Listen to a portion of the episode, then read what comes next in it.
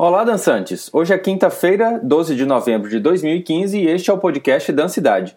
Eu sou Marcelo Sena e estou aqui para trazer algumas novidades da dança em Recife para você. Hoje à noite tem uma reunião pública para discutir propostas de reformulação do sistema de incentivo à cultura do Estado.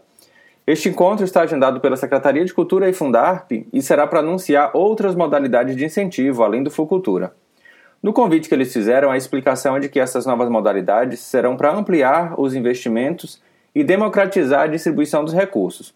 Mas no momento em que a gente está vivendo de tanta crise econômica e política, será importante estarmos bem atentos ao que eles irão propor, pois pode ser um risco também de retrocesso em relação ao que já conquistamos em relação ao incentivo do governo do Estado. E lembrar que estamos já há alguns anos cobrando uma consulta pública para a reformulação da lei do Fucultura, o que não aconteceu até hoje. Então estejamos bem atentos aí. O encontro será hoje às seis e meia da noite no Teatro Arraial Ariano Suassuna, na Rua da Aurora. Uma delegação do Ministério da Cultura esteve entre os dias 3 e 6 de novembro em Amsterdã, na Holanda, para uma série de visitas relacionadas à digitalização e disponibilização de acervos culturais online. A visita foi financiada pelo projeto Apoio aos Diálogos Setoriais União Europeia-Brasil. Lá, essa delegação do MINC participou de uma Assembleia Geral dos associados dessa rede europeana, portal online, que contém mais de 23 milhões de objetos digitalizados da Europa e também conecta o patrimônio cultural do continente, fornecendo acesso a mais de 2 mil coleções.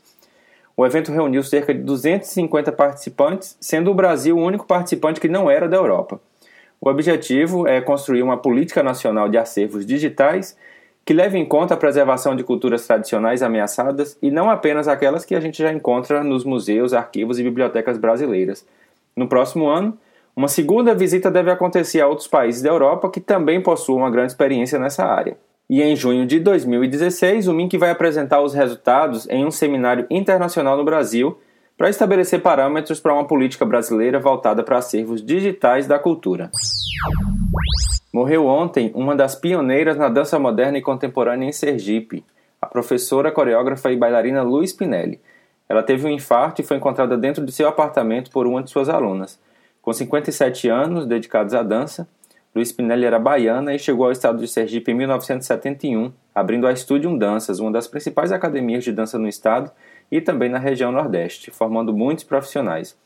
O corpo de Luiz Pinelli está sendo velado no Teatro Tobias Barreto e será sepultado hoje às 4 horas da tarde no cemitério Santa Isabel, em Aracaju. Estão abertas as inscrições para as oficinas da nona Semana de Cênicas, evento anual que é organizado pelos alunos de artes cênicas da UFPE. Vai ter oficina de construção e manipulação de bonecos, com Marcondes Lima e Fábio Caio, dança teatro e improvisação do método de improviso gangue, com Poliana Monteiro e Paulo Michelotto, e break, com Rafael Freitas. Todas elas são gratuitas e acontecem no CAC. As inscrições podem ser feitas na bancada do evento, no hall também lá do CAC, no dia da oficina. Para mais informações, o blog é o www.semanadescênicas9.blogspot.com.br. Hoje, às sete e meia da noite, tem a apresentação do Núcleo Atmosfera, do Maranhão, com o espetáculo Divino, pelo projeto Palco Giratório do Sesc. A apresentação é gratuita e será no Morro da Conceição, na quadra de esportes da Praça da Conceição. Aqui em Pernambuco, o grupo ainda se apresenta em Arco Verde, Triunfo, Bodocó e Araripina.